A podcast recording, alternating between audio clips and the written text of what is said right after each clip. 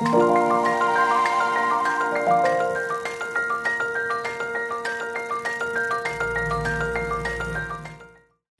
欢迎收听《痛痛飞走了了》，用声音解决你的身心痛点。我是巧兰。我是云层，我是于婷。国内本土社区疫情已经超过一个多月，三级警戒还要持续到七月十二日。痛痛飞走了，在这段期间推出新冠即时报特别系列，希望用短短的时间跟痛友分享最新的疫情趋势。而今天要谈到的是最近最受关注、被视为疫情解药的疫苗接种。说到疫苗，其实反应是蛮两极的。有些人是希望赶快打到疫苗，保护自己不要受新冠威胁；但也有些人是对疫苗接种感到害怕，生怕打了以后有什么不良反应、副作用。那先来这边就帮大家整理一下，先前美国捐赠的两百五十万剂莫德纳疫苗，六月三十日起配送到各地方卫生局去，而且同时在这个月一号开始，公费的接种对象扩大为八加一类。新增的对象主要是六十五岁到七十四岁的长者，不过各县市政府对于长者接种的年龄限制开放有不同的规划，像是双北就是优先开放七十二岁以上的对象来接种。那刚刚有说到加一类，其实就是指完成第一剂接种的人，如果时间已经到你可以接种第二剂的时候，就可以去预约。那过去呢，其实只有一到三类对象加上孕妇可以选择接种莫德纳疫苗，现在则是不分对象，都不限厂牌。那其实现在除了不限对象、不限厂牌之外，还有一个残疾的问题。其实指挥中心他们在二十五日有宣布开放十八岁以上的民众去预约施打残疾的疫苗。那其实各县市政府的开放时间也不同。那在这一块，好像进来的声音是进行的不太顺畅啦，因为陆续有听到很多抱怨的声音，像身边有朋友来跟我抱怨说啊，根本就预约不到啊，疫苗就抢完了。那甚至有民众预约过后。他们到现场发现，哎，扑空，没有预约到，不能打。其实连台北市市长柯文哲都直接公开抱怨说，残疾搞得天下大乱。然后光一个题目，他一个礼拜就要回答六次，他觉得自己快疯了。那其实回头过来看，很多人都认为中央对于残疾应该要定定一个统一标准。不过目前也没有后续。但其实残疾这方面的话，民众可能就变成要自己多留意一些资讯，或是打到诊所啊，或是一些合约院所的接种站去询问。说到残疾啊，之前是不是有一个台中的阿嬷，她就是晚了十六分钟，就她的疫苗就被人家打走了。对，被登记残疾的人打走了，对，然后她就真的感觉蛮可怜的，又要再走回去，对啊，觉得很要再生气。重新来一次这样子。对，不过我们现在疫苗已经取得的比就是之前还多蛮多啦，因为有一些各国友人的援助。先来带大家看我们目前疫苗取得的状况，我们大概到货的疫苗有五百二十六万剂，那这是其中是以 A D 最少。就是 A D 我们直购就是刚买了一千万剂，但是现在只有十一点七万剂，然后都已经是打完的状态。我们从 COVAX 取得的，只是也有两批 A Z 到货，那分别是十九点九二万剂，还有四十一点零四万剂，也都打完了。那 Moderna 我们跟它直购五百零五万剂，然后已经到货了三批，分别是十五万剂、二十四万剂跟四十一万剂。那四十一万剂其实是最新到货的一批哦，是在六月三十号到货，那目前还在检验封间中。那日本捐赠我们的也是 A Z 疫苗啦，A Z 疫苗有一百二十四万剂，已经在六月二十号投入施打。那美国捐赠给我们的两百五十万剂的莫德纳疫苗，也在七月一号就是投入施打，那就是会打到一到八类的对象。再跟大家分享一下数据哦，截至呃六月三十号，我们已经累积接种了两百万人次了。那其中 A D 接种的比较多啦，因为前面讲的都打完了嘛，就是一百八十七万剂。那莫德纳接种大概十三万剂左右啦。那我们的涵盖人口已经到八点三五趴喽。可是指挥中心在就是六月的时候，自己有造成一些混乱，就是六月指挥中心就提出了三个不同的接种顺位版本。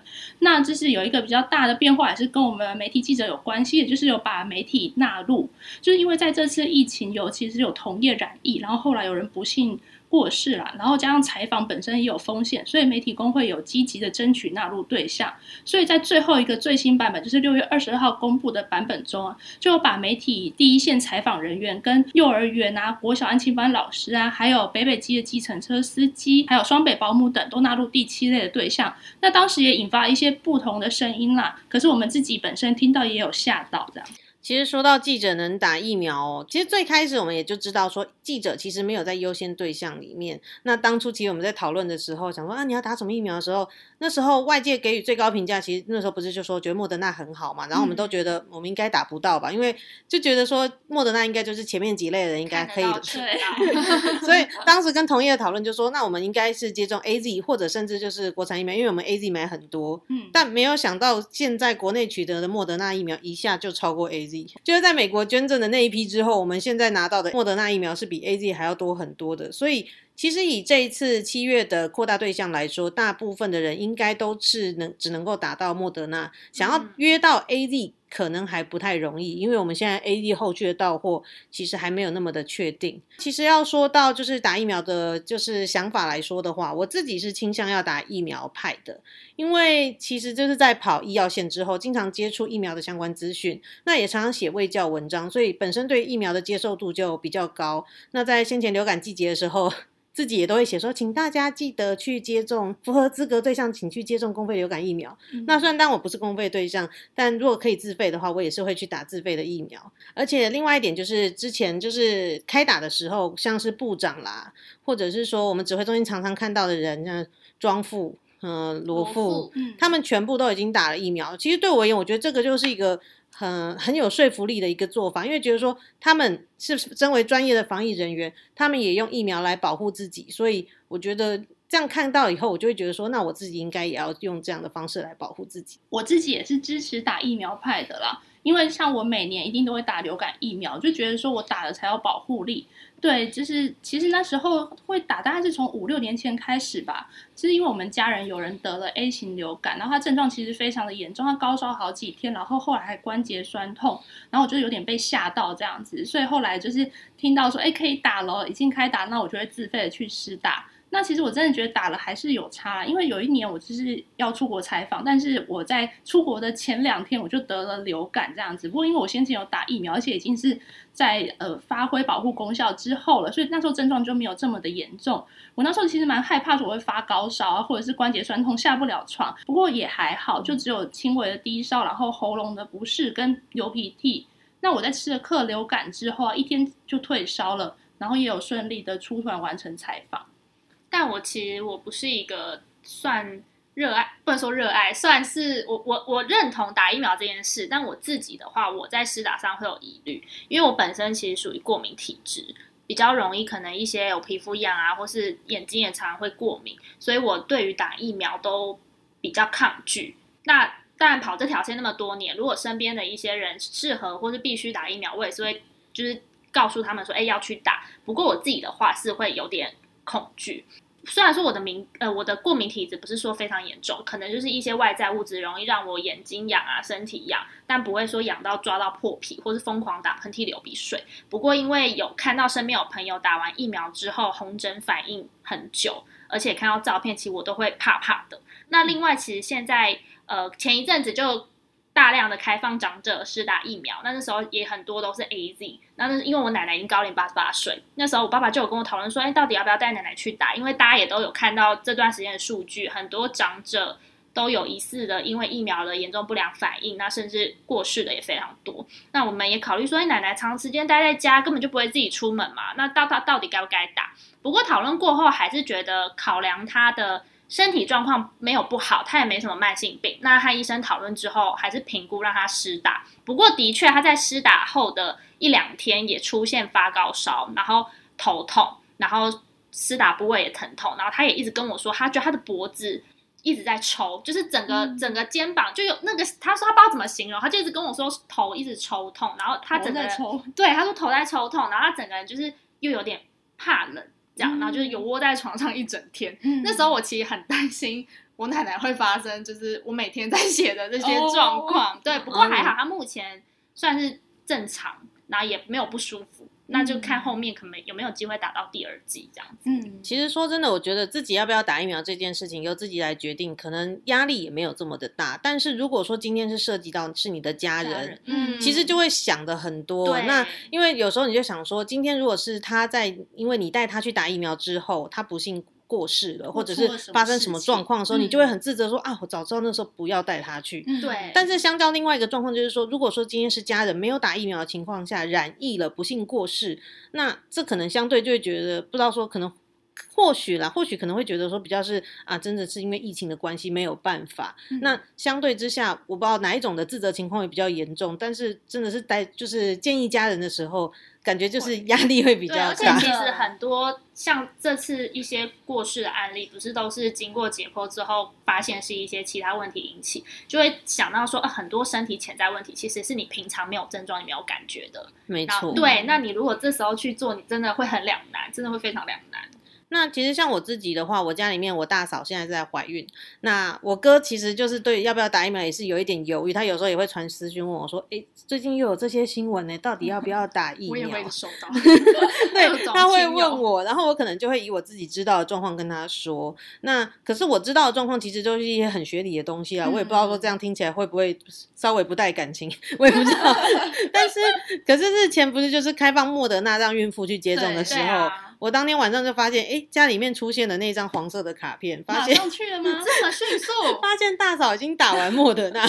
大嫂怀孕几个月？嗯，他接下来好像生狮子座宝宝吧，所以哦应该就快了了。所以他有不舒服吗？他好像说就是一般的那种接种部位的那些不适，但是没有嗯非常非常严重的不舒服、啊。这要跟大家分享，就是其实就是如果说你今天打的是 A D 这种就是腺病毒载体疫苗的话，通常是第一剂对，副作用会比比较严重，那第二剂就会比较好一点。但莫德纳或者是 B N T 这些 m R N A 疫苗，它就是反过来，它打第一剂的时候。状况可能好一点，但是嗯打第二剂好像副作用就会很严重。有一个形容是说什么被什么车撞到，被火车撞到的感觉。我就想会不会太夸张对了？他那个形容的人是被火车撞过，怎么还会在呢？对啊，就想说这有这么严重吗？竟然觉得像是被火车撞到。嗯但是就是接下来，如果说年龄持续在放宽的话，我自己是也是蛮想帮家里面的一些长辈预约，嗯只是现在还不到开放的年龄了。而且其实长辈们他自己也是会考虑再三，那嗯就想说，希望长辈听听晚辈的话。其实劝你们去打疫苗，我压力也很大，没有。真的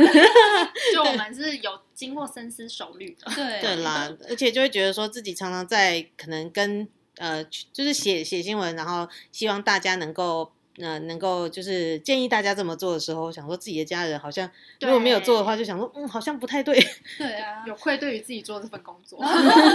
这样讲也有点太严重了。对啊，但是就像我家人，他们其实年纪都还不到啦。但是如果他们可以到就是可以预约接种的年龄的话，我也会希望他们能够尽快去接种。那目前就是我跟我父母聊，他们的意愿都其实蛮高的，他们会觉得说，不管是什么疫苗，他们有的话就先打，这样子。呃，就可以增加他们自己的保护力。对啊，然后关于刚刚巧兰讲的孕妇打疫苗那一题啊，对这个还有疑虑的痛友们，我们之前其实有请台湾妇产科医学会理事长黄敏照来分享，就是孕妇打疫苗的注意事项，那大家也可以回去收听哦。对那一集我们就是希望说能够解惑，到底孕妇该不该打，要怎么选择。？对对，就想说，如果大家真的还是有点犹疑不定的话，就欢迎去听听看专家的意见。那其实呢，就是我们都会期望说，就是新冠疫苗对大家是充满着保护力的啊、那其实保护力对于就是，其实现在最近还是有一些变异株嘛，所以保护力其实没有那么的一致，有时候可能会因为变异株的影响，会有一些上上下下。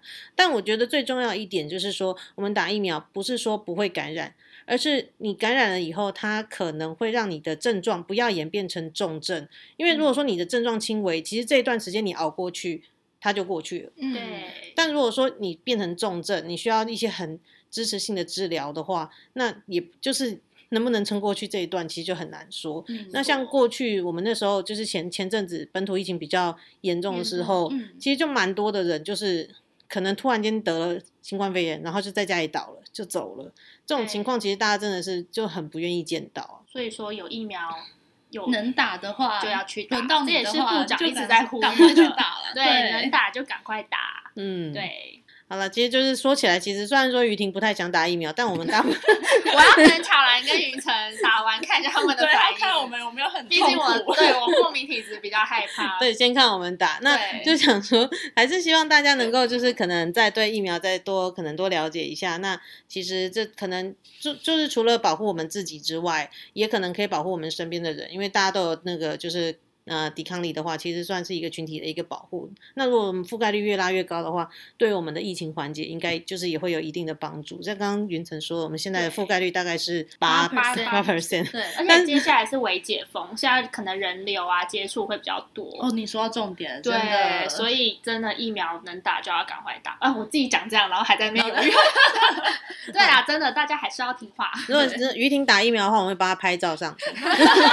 真的，所以哎、我流感疫苗我一次都没打过，对他这一次都不打那对，我种，不打疫苗的。好啦，那我们今天的痛痛飞走了，新冠即时报就在这边告一段落。那如果喜欢我们的 podcast，请快点追踪，痛痛飞走了。在各收听平台按下订阅跟评分，另外也可以追踪我们的 IG Pan Pan Fly Away，都会不定期更新节目相关资讯，也可以留言和我们互动。那有问题，包括疫苗啊、各种医药的问题，也都可以私讯 IG 的小盒子。痛痛飞走了，我是巧兰，我是云晨，我是于婷，我们下次见，拜。拜